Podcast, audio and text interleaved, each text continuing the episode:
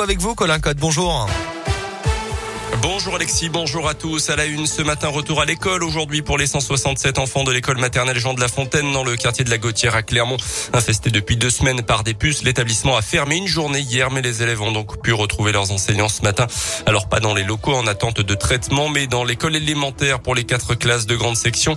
Les six autres classes ont été accueillies à l'accueil de loisirs Mercure prêté par la mairie de, Clermont. Une plainte déposée par la ville après des tags racistes retrouvés sur le viaduc Saint-Jacques à Clermont hier matin sur les murs de la maison des sciences et de l'homme également ou encore près de la préfecture.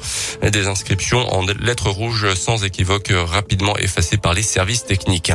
Dans l'actu également, une expérimentation sera lancée dans les prochains jours dans les écoles d'une dizaine de départements. Dès un cas positif dans une classe, tous les élèves de celle-ci seront testés. Ceux qui seront positifs à la Covid seront renvoyés à la maison et feront cours en distanciel, a annoncé ce matin Jean-Michel Blanquer, le ministre de l'Éducation nationale. Notez que la liste des départements concernés dès lundi prochain par la fin du port du masque à l'école sera dévoilée ce jeudi. Qui de Yannick Jadot ou de Sandrine Rousseau va représenter les Verts lors de la prochaine présidentielle de l'an prochain? Le second tour de la primaire écologiste s'est clôturé hier soir. Le vainqueur sera annoncé euh, tout à l'heure à 17h30.